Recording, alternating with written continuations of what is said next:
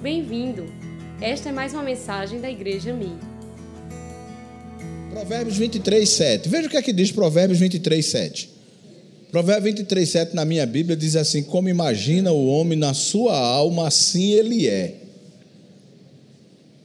Comer e beber e tal, ele fala, né? Mas ele diz: Como imagina o homem na sua alma, assim ele é.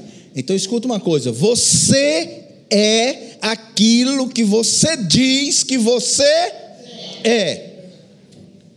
Tem muita gente que diz: Eu sou fraco. É fraco. Você começa a gerar, irmãos, olha, preste atenção numa coisa. Existe um livro chamado A Lei da Atração. Pessoal que já mexeu aí com, com marketing, com pessoal que ministra nessa área de motivação, tudo esse, o poder da atração. Você atrai aquilo que você mentaliza. Você sabia disso? Ou não? Você já, já foi num lugar para dizer assim: eu não quero encontrar Fulano. Você acorda, hoje, hoje eu não quero encontrar Fulano. Eu vou lá, mas eu não quero encontrar esse infeliz. Eu não quero, eu não quero. Só que o nosso cérebro, ele não consegue ler, ele não consegue guardar esse advérbio de negação, não. Porque a tua força é tão grande, você diz: eu não quero, mas você está emanando uma força dizendo: eu vou encontrar esse infeliz. Quer ver? Quer ver se eu não vou encontrar? Quer ver se eu não vou encontrar? Aí quando tu chega lá, quem é que tu encontra? Ele. Porque você é aquilo que você diz que você é. Tem gente que vive dizendo: Ah, eu nasci para sofrer. Sofra. Você tem que mudar essa chave. Isso são crenças limitantes que você tem que abolir da sua vida. Irmãos, olha, eu sou a obra-prima de Deus. Pense num cara que, que vive isso, sou eu. Esse cara sou eu. Porque eu tinha tudo para não estar tá aqui, gente. Na minha história, meu pai é motorista de ônibus, aposentado agora. Minha família é muito simples. Eu nasci no interior, eu já fui engenheiro, morei no engenho muitos anos.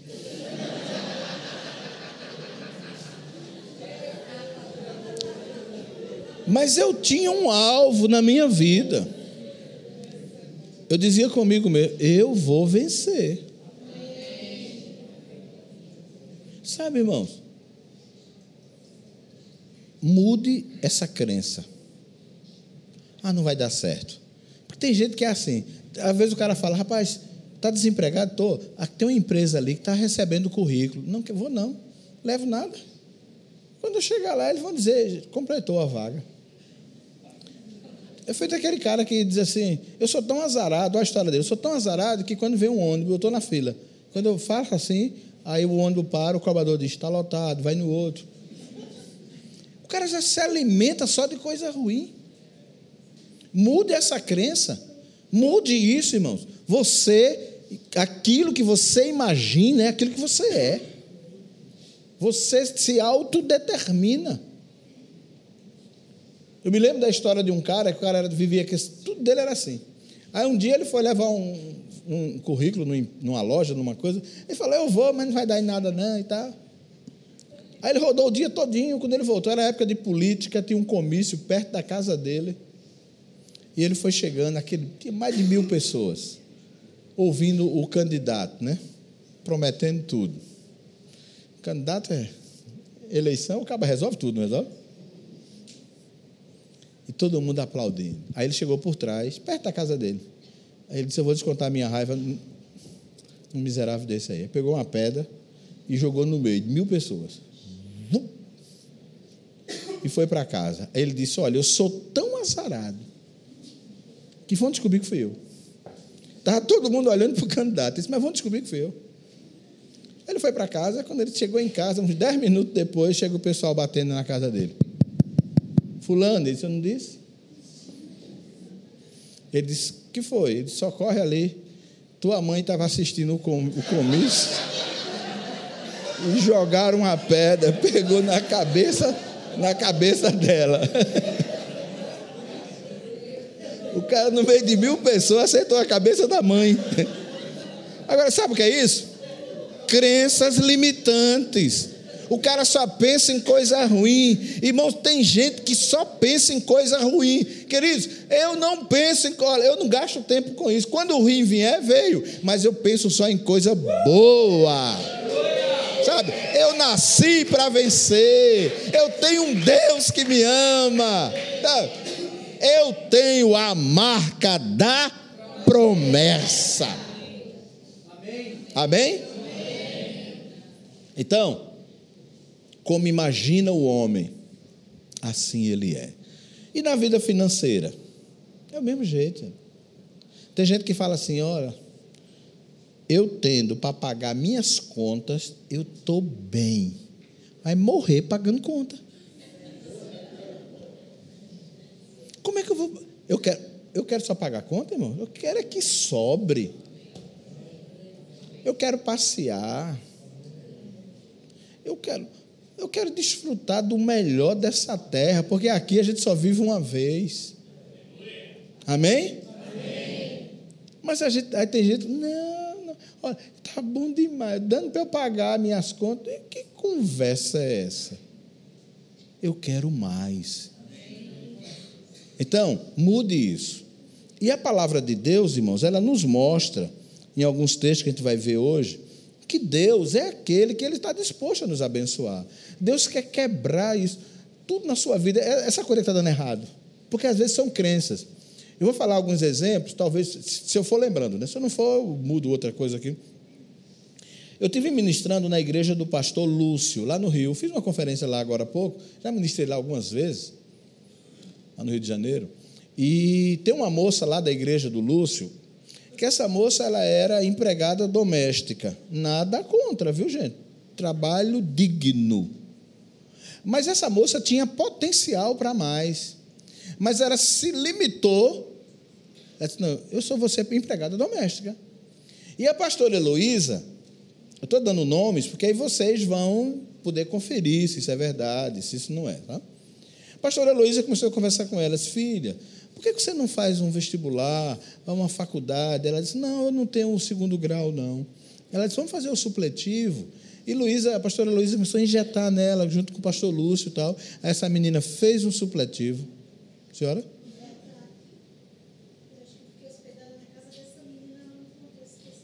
Pronto, tá vendo? Então não vou contar mais não. Sabe o que aconteceu? Ela fez um supletivo fez o vestibular. Não, ela fez um curso técnico de enfermagem. Primeiro foi o curso técnico. Quando ela fez o curso técnico, aí o pastor, é agora, vamos fazer vestibular? Vamos fazer vestibular? E aí ela disse, mas eu não vou passar. Passa, passa, injetou, injetou. A menina fez vestibular na Universidade Federal do Rio de Janeiro, passou. Passou, fez o curso de enfermagem. Vou, vou fechar a história. Essa menina hoje é contratada, é funcionária pública. Ela é contratada pelo governo do Rio de Janeiro para dar palestras hoje nas escolas, na área de saúde e tudo. Mas na cabeça dela, ela era apenas uma empregada doméstica. Nada contra, por favor, não estou falando disso. Eu estou falando é que ela tinha um potencial, mas ela estava com uma crença limitante. E aí acabou. Acabou. E o que você precisa entender é que Deus pode levar você a um nível muito maior. Amém? Amém? É só você desbloquear, você virar essa chave. Vamos virar essa chave? Estica a mão assim. Fala assim. Não, de novo. Não, vira essa chave de novo. Deus tem uma nova história para você. Um dia eu ganhei uma senhora para Jesus lá em Recife, ela tinha 84 anos. Trabalhava no comércio. Tinha uma loja lá no centro da cidade. E ela chegou para mim com 84 anos, pastor, eu tenho um sonho aqui, eu quero montar uma, uma soparia aqui em Boa Viagem. 84 anos, podia estar em casa, né? Dizer, não, eu vou estar na cadeira de balança. Ela disse, eu vou trabalhar. Irmãos, a vida só é dura para quem é mole.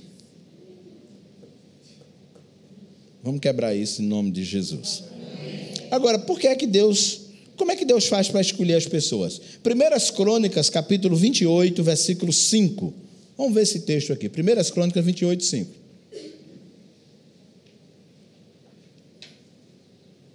Diz assim: Entre todos os meus filhos que me deu,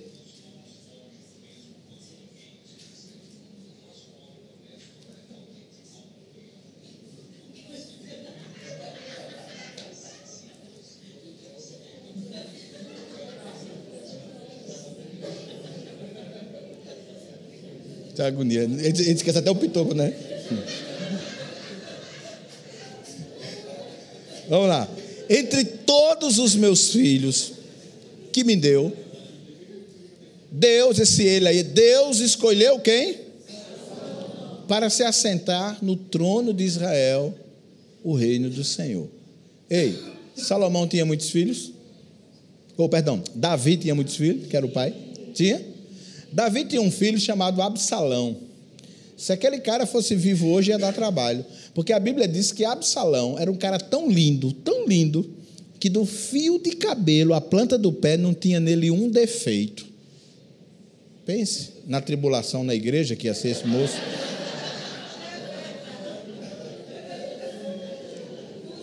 Procura lá, Absalão, que você vai ver o que, é que a Bíblia diz sobre ele. Então, aí Davi disse assim: de todos os meus filhos, Deus escolheu Saló. Saló. Quem era Salomão, filho? Salomão era filho de quem? Batseba. Como foi que Salomão nasceu? Fruto de um relacionamento amoroso, fruto de adultério. Por que, que Deus escolhe ele? Por que, que Deus escolhe esse cara? Por que, que Deus não escolheu o bonitão? É porque Deus escolhe quem Ele quer, na hora que quiser, para fazer o que Ele quiser e está acabado. Acabou, filho. Então não duvide do que Deus pode fazer com você. Amém? Amém? Quando Deus escolhe ele, Deus começa a ministrar na vida desse rapaz.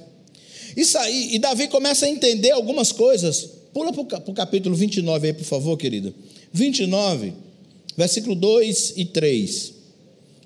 29, 2 e 3. Primeiras Crônicas 29, 2 e 3 diz assim: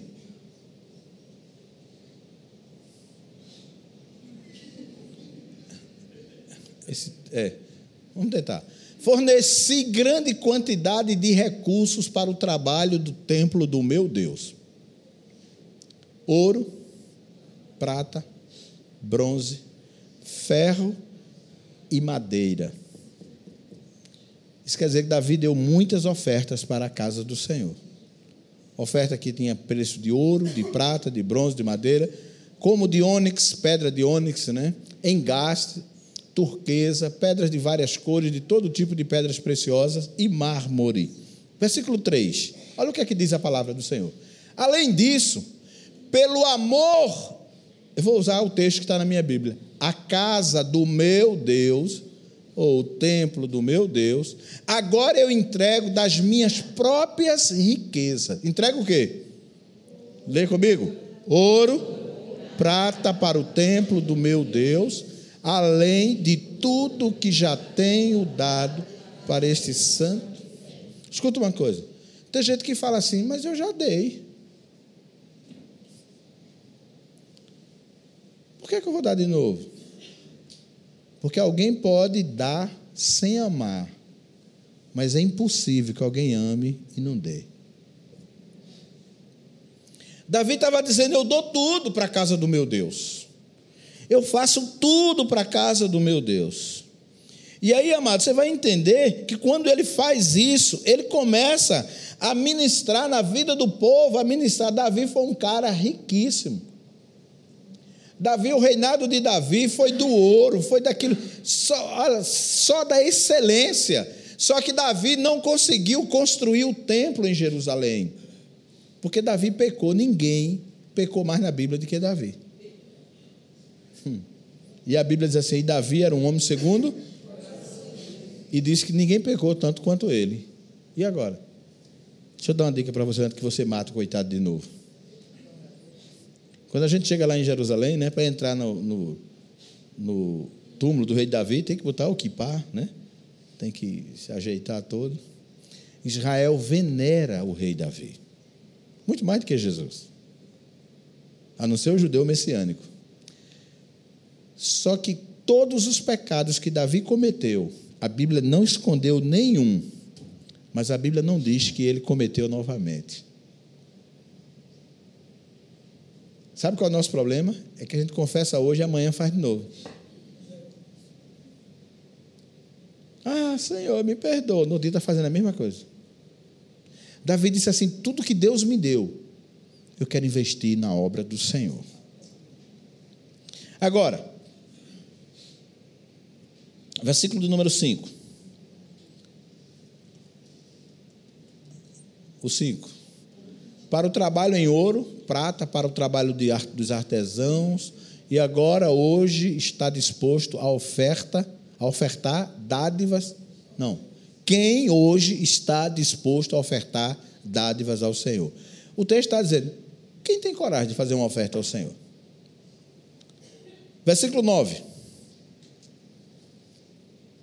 O povo alegrou-se diante da atitude dos seus líderes, pois fizeram essas ofertas voluntariamente de coração íntegro ao Senhor e ao rei Davi. Perdão.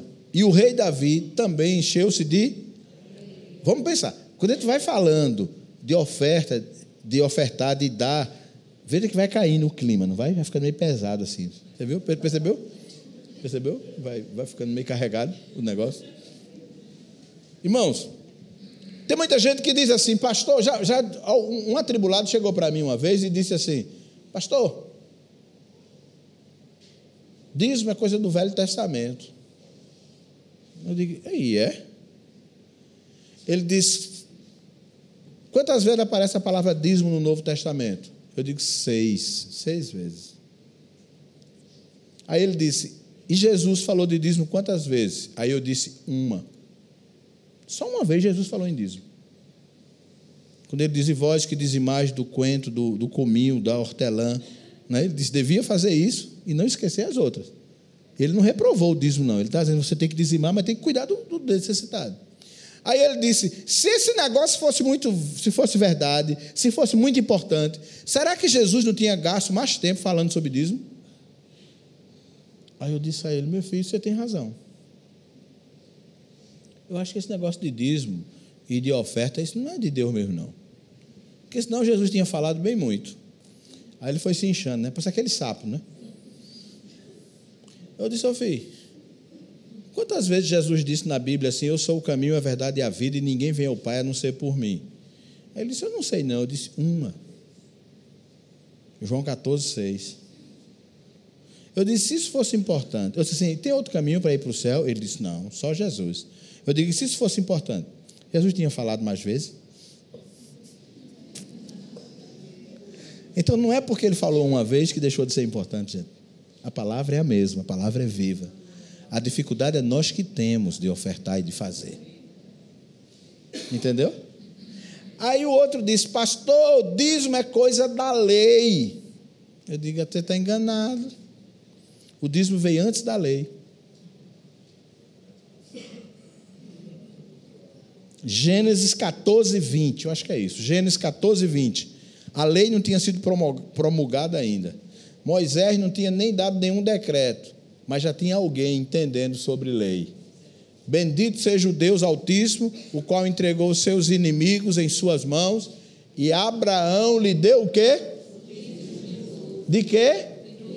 Já tinha lei aí? Não. Então, essa história que dízimo é da lei, isso é quem não quer dar. Quem não quer dar, dá desculpa. Porque lá na lei, no período do Velho Testamento, ah, não, porque nós somos uma igreja neotestamentária. Então, o Vétero Testamento ficou para trás. É, mas lá no Velho Testamento diz: O Senhor é o meu pastor. Eita, ele é o meu pastor, porque a Bíblia diz. Mas não está no Velho o anjo do Senhor acampa-se ao redor. Então está no velho, devia não valer mais para a vida dele, né? Ele devia andar com uma pistola, com um revólver, com uma 12, com uma peixeira, porque Irmãos, a gente seleciona os textos de acordo com a nossa vida. A palavra de Deus ela é imutável. Amém?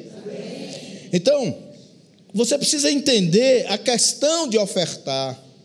Por que, é que eu estou fazendo isso aqui, irmãos? Porque muita gente tem carregado um peso muito grande por não entender essa palavra.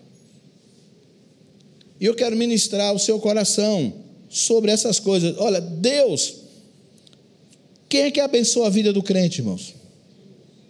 Tem gente que diz assim, ó, esse negócio de, de, de dinheiro é coisa do diabo. Eu falei isso ontem, não foi? Eu disse: quer ver o diabo? Fica liso. Aí tu vê o diabo na tua frente, fazendo, pintando e bordando. Deus é Deus que abençoa, o diabo rouba. A função do inimigo, irmãos, é roubar. Ele, a Bíblia diz que ele veio para matar, roubar e destruir. Mas Deus quer que você viva bem. Amém? Então, estou em primeiras crônicas ainda. Vou andar a Bíblia um bocadinho, viu, hoje. Vocês, vocês aguentam hoje? Hoje vai ser mais. Dá para ir? Dá para ir mesmo? Vamos lá. Primeiras crônicas 29, versículo 11. 11 e 12. O 11.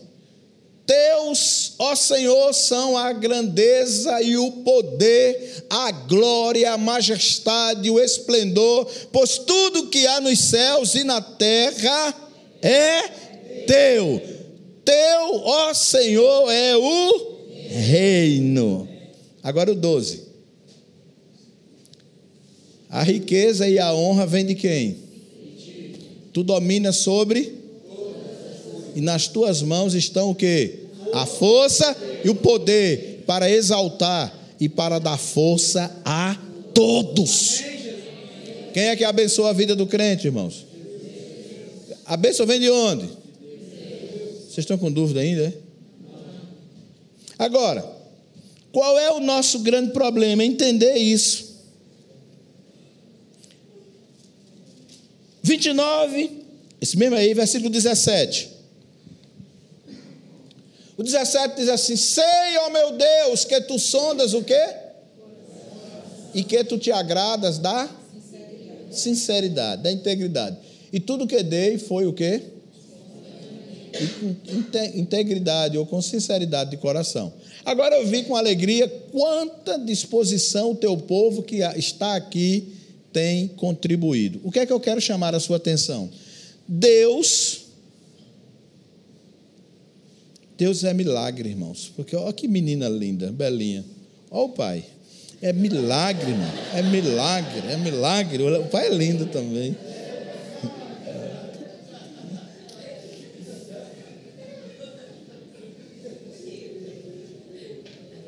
Escuta uma coisa. A Bíblia diz que Deus prova o quê? O coração. Deus sabe, filho. O que é que você está fazendo aqui?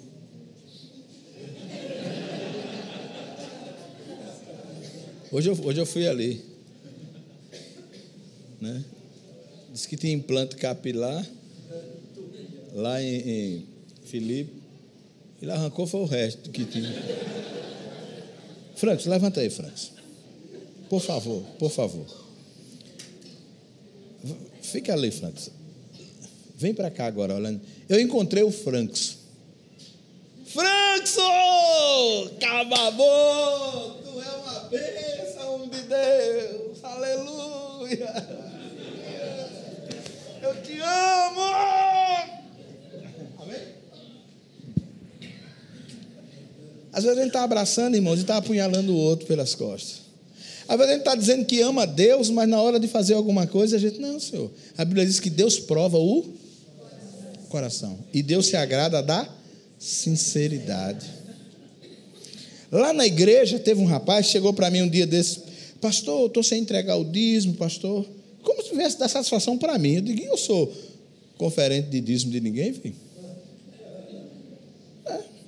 Pastor, eu vou entregar. Eu estou aí porque eu estou numa prova tal. Eu não vou morar, filho. Na outra semana ele chegou e eu passei ele estava mostrando o carro a um outro menino da igreja. Ó, olha o jogo de roda que eu comprei. Meu irmão, o carro ficou daquele top das galáxias, rodão e tal. Eu olhei, comprou? Foi fiz. Foi, pastor. Ele tinha esquecido, né? Eu digo, infeliz. Semana passada tu não tava, disseste que não dava o dízimo porque estava na prova. Mas tu comprou as rodas do carro. Aí, oh, foi uma oportunidade. Eu digo, não, não tenho nada com isso, não. Pode comprar a roda, o rodo, e o que você quiser. Mas o problema, irmão, é que Deus conhece o nosso coração. Você não engana ninguém, não. Filho. Quando isso aconteceu aqui, ó, Davi disse: Eu sei que o Senhor prova os corações. É o versículo 21, deixa eu dar uma carreirinha aqui, 21. No versículo 21 diz assim: E no dia seguinte fizeram sacrifício ao Senhor e apresentaram o holocausto. Leia comigo: mil novilhos, mil carneiros, mil cordeiros, acompanhados de oferta derramadas e muitos outros sacrifícios em favor de Israel. Quantos animais ele ofereceu a Deus? Quantos? Três mil. Segundo a lei lá em Levítico, quantos animais eram oferecidos pela, pelo pecado do povo? Um, que simbolizava Jesus. O povo ofertou três mil.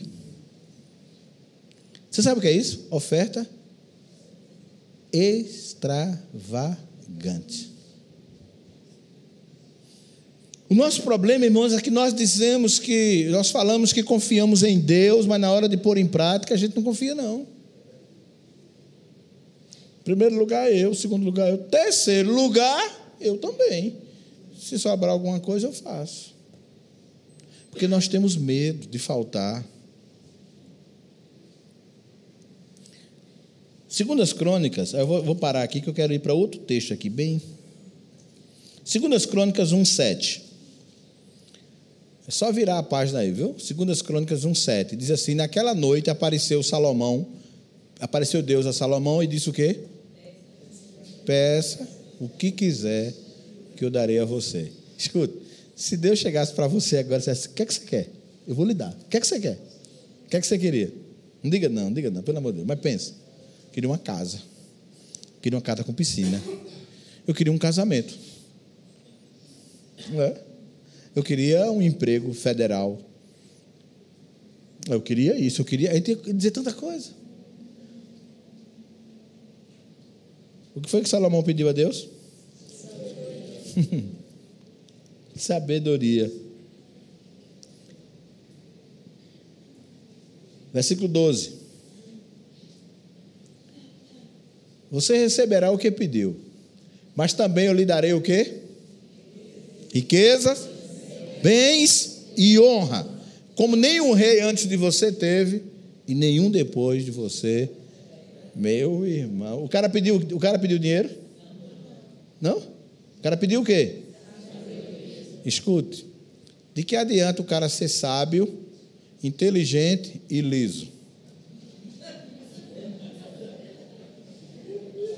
Preste atenção. Deus falou: você quer sabedoria, eu vou te dar. Mas eu vou fazer você bem sábio, mas tu vai ficar na pindaíba. Vai adiantar de quê? Aí Deus falou: Eu vou te fazer você sábio, mas eu vou dar a você uma coisa: riquezas, bens e honra. Mais uma vez, eu já falei isso antes. Gente, não confunda riqueza com bens. Riqueza é uma coisa, família é uma riqueza, sua saúde é uma riqueza, sua igreja é uma riqueza, sua salvação é a maior riqueza. Agora, Deus pode te dar tudo isso e, além disso, te dar bens. E ele disse: Eu vou te dar também honra.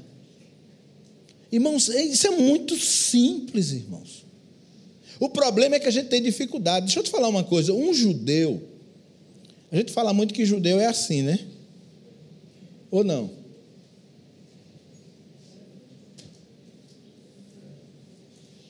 Você sabe qual é o dízimo de um judeu, onde ele estiver espalhado pelo mundo? Quanto é que o judeu manda para Israel? 30%. Onde tem um judeu espalhado no mundo, ele manda para Israel 30% de dízimo. Os primeiros 10% é para os rabinos, os pastores.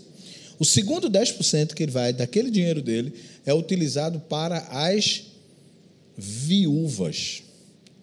Para que ela não possa, se, ela, se o marido morrer, ela não precise casar com outro para não ter mistura, miscigenação racial. Então, ela é mantida pelo governo com o mesmo cuidado, com os mesmos, mesmos proventos que o seu marido enquanto vivo. E o terceiro, para o exército.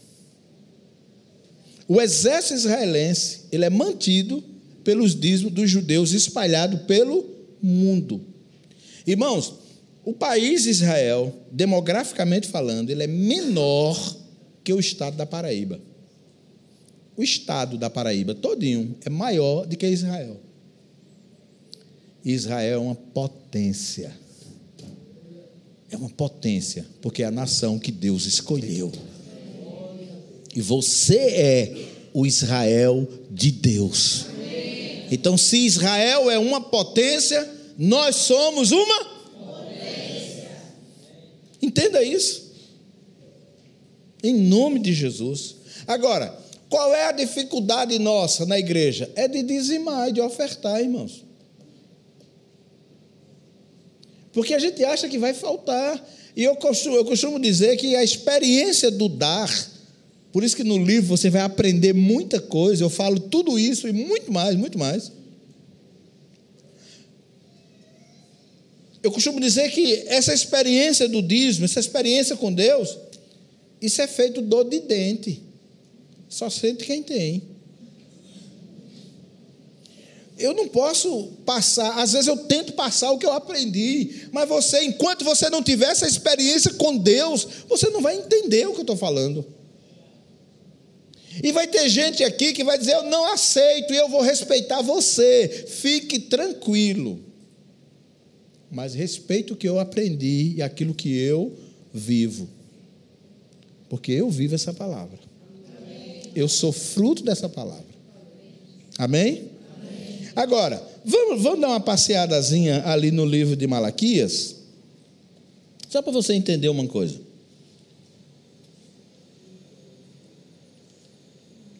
Malaquias capítulo 1.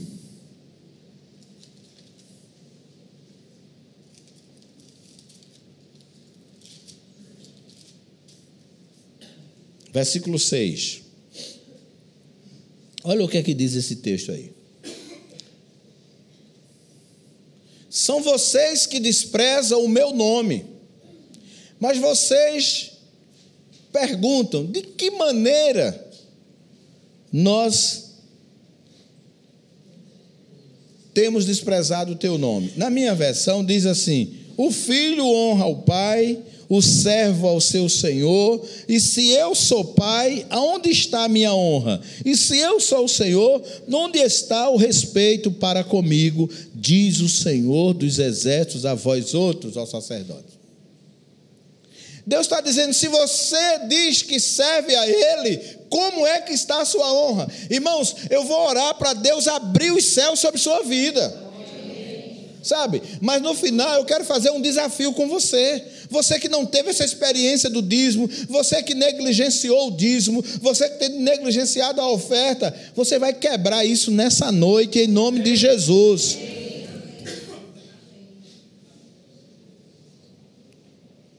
Versículo 7. Trazendo comida impura ao meu altar, e mesmo assim ainda pergunta: de que maneira te desonramos? Ao dizerem que a mesa do Senhor é desprezível Versículo 8, ele diz assim: ó, na hora que trazeres animais cegos para o sacrifício, vocês não veem mal algum. Na hora de trazerem animais aleijados e doentes como oferta, também não veem mal algum. Tente oferecê-los de presente ao governador, vai ver, que, vai ver se ele recebe. Como é que a gente quer bênção de Deus, irmãos? Mas a gente faz as coisas tudo errada.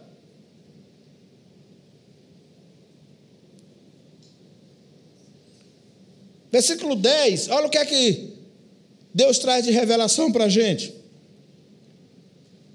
Ah, se um de vocês fechasse as portas do templo. Olha o que é que Deus está dizendo. Eu queria que o meu templo fosse fechado. Deus está dizendo: Ah, se um de vocês fechasse essas portas.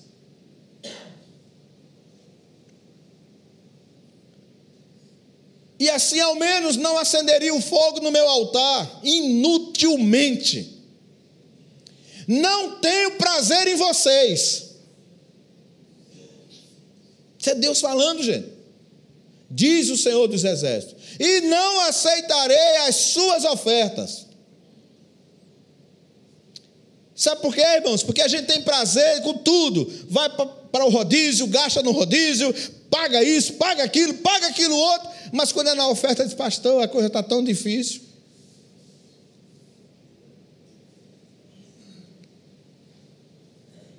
Sabe, irmãos? Se não for a misericórdia de Deus, a gente já tinha morrido.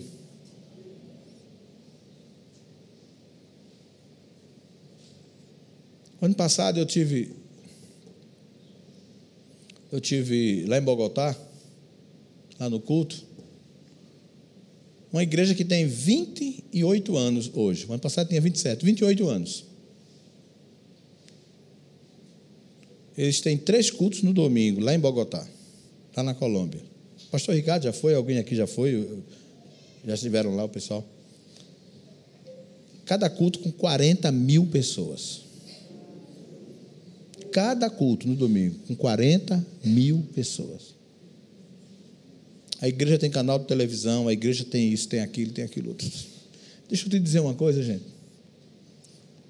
Na hora do ofertório lá, todo mundo oferta.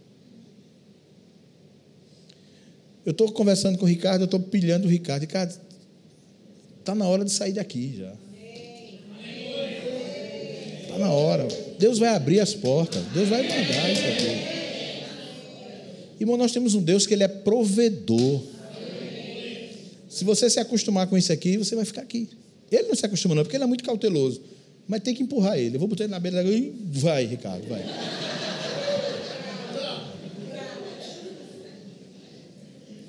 Porque, Ricardo, você é um dos pastores sérios, que leva a obra de Deus a sério. Então, filho, pense grande. Pense grande. Mas não adianta ele pensar grande se a igreja não acompanhar o pensamento dele. Aí, desculpe que eu vou dizer, eu vou falar uma, uma palavra pejorativa, vocês vão lascar ele. Porque se a igreja não acompanhar a visão do seu pastor, você mata o pastor. Irmão, vocês têm a oportunidade de escrever o nome de vocês na história da Paraíba. Amém. Ah, pastor, esse negócio de igreja grande, para quê? Hum. Não diga isso a mim, não, pelo amor de Deus. Em nome de Jesus. Isso é se contentar com o pequeno. Quando você tem um Deus grande. Sabe, irmão? Olha o que é que. Olha Olha o que, é que a Bíblia diz aqui, ó, capítulo 3 de Malaquias 3,12. Vê lá, 3,12.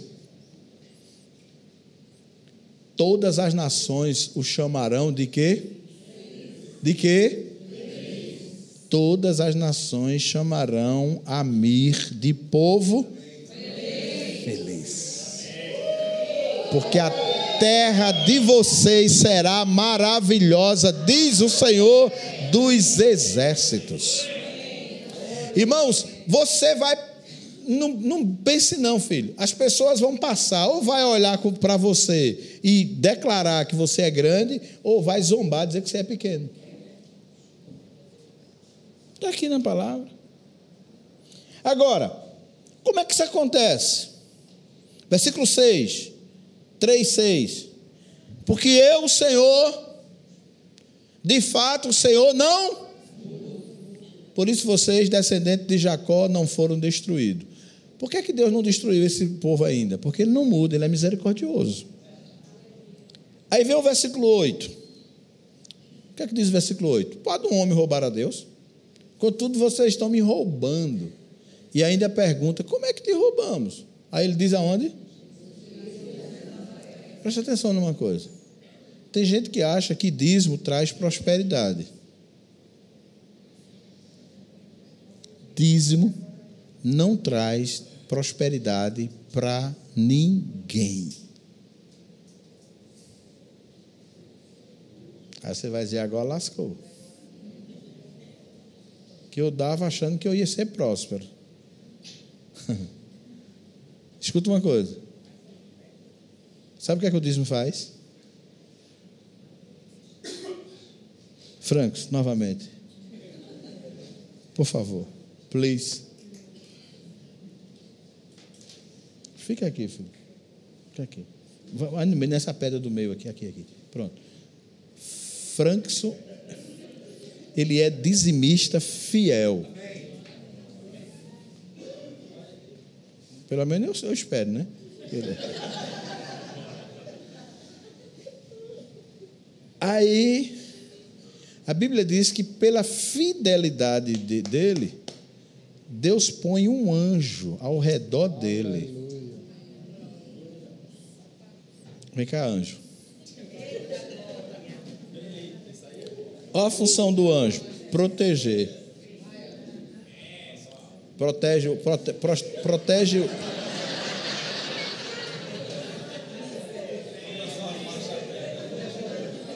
Deixa. Paulo Agra, vem cá. Você é o devorador. Pronto. Olha a função do devorador. É tentar chegar na vida dele. Mas ele tem uma proteção. proteção. Então, isso é a coisa mais simples. A Bíblia diz que o dízimo dele protege ele. Vai, vai, vai para lá. Vai.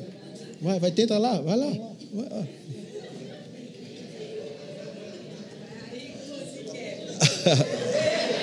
não, não, não. não ele, ele, ele é um devorador bonzinho. Preste atenção. Pronto, você pode sentar, filho. Preste atenção. Ele é dizimista. Ele, o que é que teve sobre ele? Proteção. O que é que tem na sua vida quando você é dizimista? Isso não vai fazer você mais rico, não, de jeito nenhum, não. Você está protegido. Aqui. Aí o Frankson teve um mês que disse: Eu não vou não entregar, não, porque o negócio acochou. Aí ele deixou o quê? Uma? Aí o devorador vem, pá, aí pá. Entendeu? Então, irmãos, isso aqui é dízimo. O que é que vai trazer prosperidade na vida dele? A Bíblia diz isso: vós me roubais nos dízimos e nas. Então, qual é a função do dízimo? Proteger o que você tem. Qual é a função da oferta? É te dar o que você não tem. Escreve isso no seu coração. Obrigado, viu, Francis? O dízimo faz isso.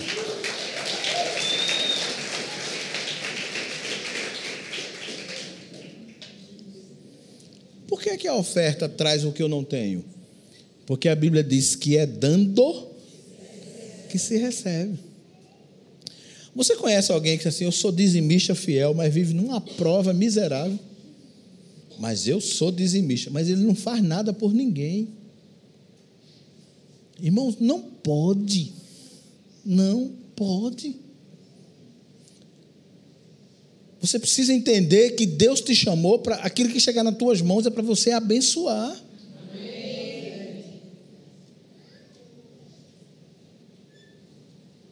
Aí depois de tudo isso, versículo 18, 3,18.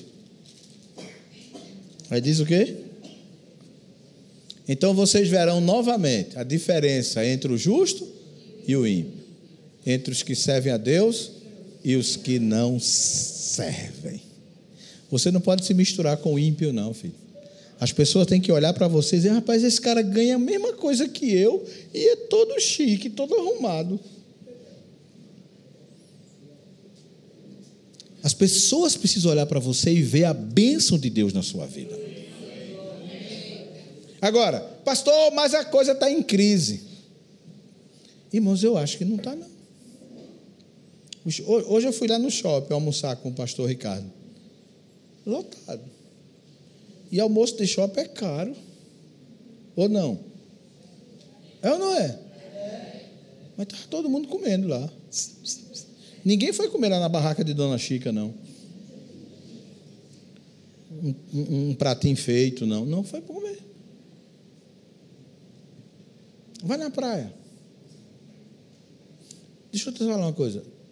A loja de carro vendendo carro, trocando carro. Agora na igreja. Não, na igreja não. Pastor, não dá não, pastor. Irmãos, lá em, lá em Eclesiastes 11, ele diz: lança o teu pão sobre as águas, que você vai encontrar lá na frente. Quando você tiver um coração abençoador, você vai crescer muito, gente. Deus vai te abençoar. Deus vai te abençoar muito, muito, muito. Mas para isso, nós temos que aprender esses princípios. E para terminar aqui, que eu quero parar. Eu ia falar, tem muita coisa para falar sobre isso, mas vocês vão comprar o livro? Vão comprar o livro, né? Olha, eu contei aqui, dá uns 40 livros aqui, viu? Dá mais? Dá mais? Faça isso não que eu Faça não que eu já começo a falar em mistério aqui, já já. Gente, lá no livro eu explico tudo isso, explico muito mais, tem muito mais coisas, tem muito mais textos, tem muito mais conteúdo para você prosperar, para você mudar de vida, tá? Lucas 6, 38, não foi que eu falei? Eu falei, cheguei a falar ou não? Vamos lá, Lucas 6, 38. Olha o que é que diz. Eu encerro com esse versículo, eu quero orar por você. Leem comigo, por favor.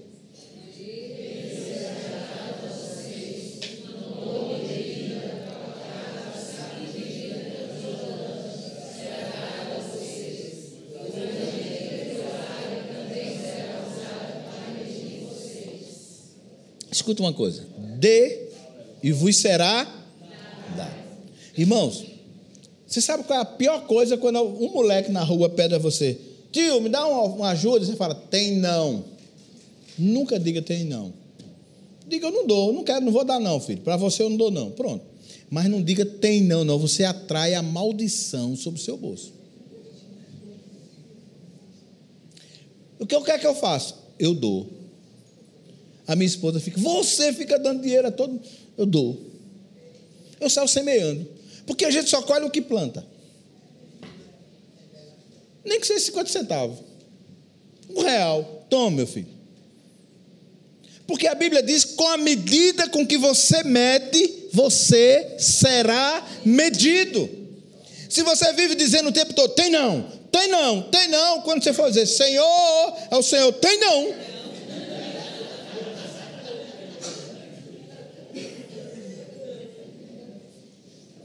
Queridos, dê e vos será dado. Irmãos, tem bênção que a gente está colhendo hoje de plantações que nós fizemos há 10 anos atrás. Porque nem sempre você vai colher na mesma hora. Quem planta milho, colhe milho com quanto tempo? Três meses. Eu que sou engenheiro,